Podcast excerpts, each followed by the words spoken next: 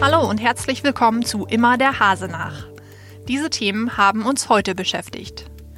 Ein Pilz rafft die Eschen im Landkreis Osnabrück dahin.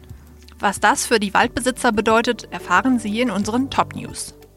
Die Patienten klagen über lange Wartezeiten beim Facharzt und die Fachärzte klagen über unzuverlässige Patienten. Meine Kollegin Cornelia Achenbach hat recherchiert und berichtet im Schwerpunkt. Und ein neues Konzept für den Osnabrücker Neumarkt bekommt gerade viel Applaus.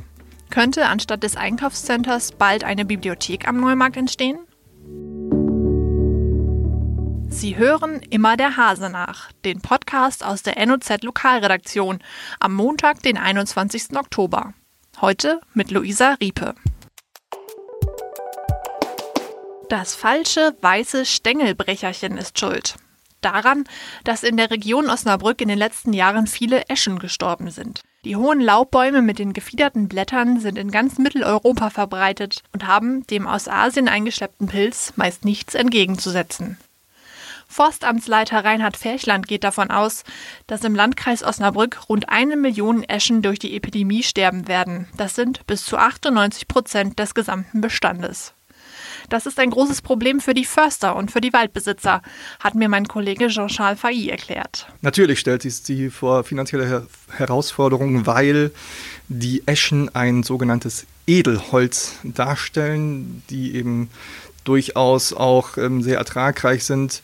Im Verhältnis beispielsweise zu, zur Fichte sind sie da ähm, wertbeständiger und ähm, man kann sie eben auch ähm, für den Hausbau oder für den Möbelbau ähm, einsetzen und dementsprechend sind da auch mehr ähm, höhere Preise halt zu erzielen als jetzt beispielsweise bei der geläufigen Fichte.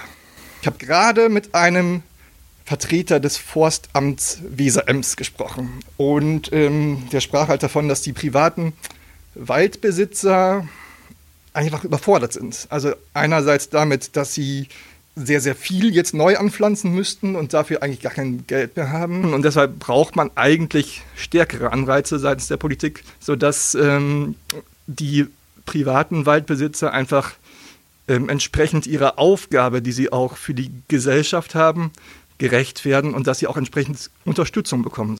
Spaziergänger erkennen die befallenen Eschen an den abgestorbenen Trieben und an lichten Baumkronen. Außerdem lässt der Pilz wohl auch die Wurzeln der Bäume faulen, eine ernste Gefahr für Waldbesucher. Ein Hoffnungsschimmer, es gibt auch Eschen, die widerstandsfähig gegenüber dem Pilz sind. Wissenschaftler versuchen gerade, aus den Samen gesunde Eschen für die Zukunft nachzuziehen. Wer ernsthaft krank ist, der braucht schnell einen Termin bei einem Facharzt. In vielen Praxen müssen Patienten aber monatelang auf einen Termin warten, auch in Osnabrück. Meine Kollegin Conny Achenbach hat sich deshalb unter Osnabrücker Neurologen umgehört und dabei eine erstaunliche Erklärung für die langen Wartezeiten gefunden. Conny, was haben dir die Ärzte denn gesagt? Ja, also eigentlich hat es ja mit einem Patienten angefangen, der sich ähm, bei uns gemeldet hat, dass er zwei, drei, vier Monate auf einen Termin bei einem Facharzt warten muss. Und dann habe ich bei den Fachärzten nachgehorcht und haben mir gesagt, ja, dieser Patient hat genau das gemacht, was so viele leider machen, nämlich er hat bei ganz vielen Fachärzten gleichzeitig einen Termin ausgemacht. Am Ende kann man dann nur einen Termin wahrnehmen. Und was die Ärzte besonders ärgert, ist, dass häufig diese Termine nicht mal abgesagt werden. Also die Patienten tauchen einfach in der Praxis nicht auf. Okay, ein Arzt hat für dich ja sogar dokumentiert, wie häufig das so pro Woche vorkommt. Was kam denn dabei raus? Ja, das ist die ähm, Neurologie an der Hase, eine Praxis an der Möserstraße. Da sind fünf Neurologen und die haben aufgeschrieben, die haben in einer Woche 913 Termine ausgemacht und 142 Patienten sind nicht erschienen. Das ist schon eine ganze Menge. Kann ich mir vorstellen, dass die Ärzte sich da ärgern. Ähm, es gab ja in der letzten Zeit auch verschiedene Versuche, wie man das Problem mit den lange, langen Wartezeiten irgendwie lösen kann. Kannst du davon mal erzählen und vielleicht auch sagen, was äh, das aus deiner Sicht gebracht hat?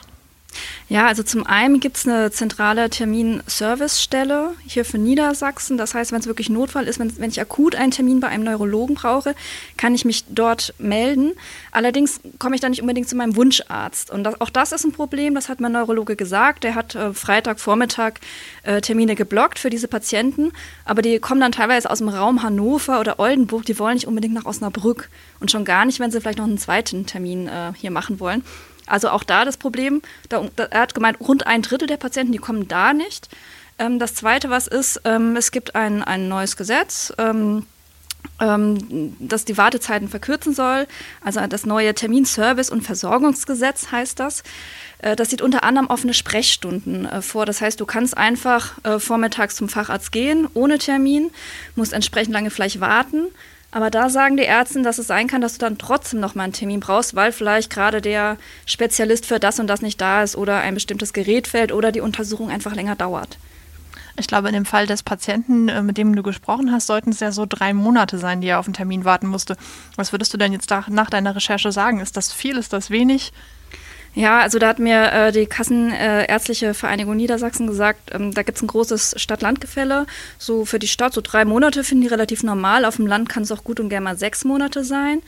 Ähm, generell haben die gesagt, als am besten erstmal zum Hausarzt gehen. Der kann das dann auch schon mal ein bisschen einschätzen, wie dringend der Termin ist und ob man überhaupt da den, den richtigen Arzt im Hinterkopf hat. Und mir haben die Neurologen auch gesagt, dass sie auch zum Teil so ein bisschen ähm, sich selbst schon sortieren. Also wenn jemand zum Beispiel mit einem Karpaltunnelsyndrom ankommt, das ziemlich schmerzhaft ist, dann wird er einfach viel schneller angenommen als jemand, der ein Problem hat, das vielleicht auch wirklich noch zwei Monate warten kann. Insofern können die Patienten also selber auch ein bisschen was dazu tun, dass die langen Wartezeiten äh, weniger werden, hoffentlich. Ähm, Conny, ich sage vielen Dank und ich glaube, das Thema mit den langen Wartezeiten müssen wir noch mal ein bisschen länger beobachten. Ja, das befürchte ich auch. Und immer bitte die Termine absagen, wenn man nicht kann, ja. Das äh, schreibe ich mir auch hinter die Ohren. Vielen Dank.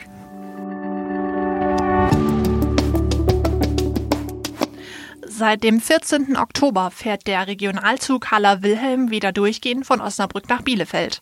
Nach ganzen 18 Monaten Zwangspause.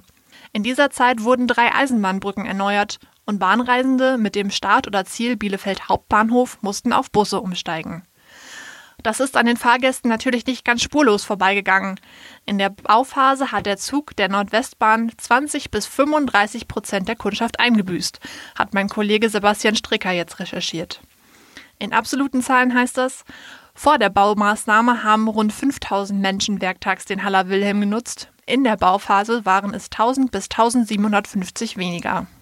Ziel sei es nun, die verloren gegangenen Fahrgäste durch hohe Qualität des Angebots wieder zurückzugewinnen, sagen die Verantwortlichen. Sie meinen damit Pünktlichkeit, Zusatzangebote an Sonntagen und den Einsatz emissionsfreier Fahrzeuge ab 2025.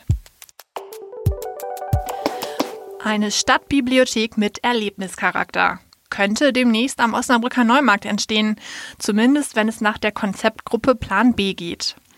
Nach dem Aus für das Einkaufscenter haben die Vordenker nach neuen Ideen für den Neumarkt gesucht und sind fündig geworden, zum Beispiel in Amsterdam, Aarhus oder in Helsinki.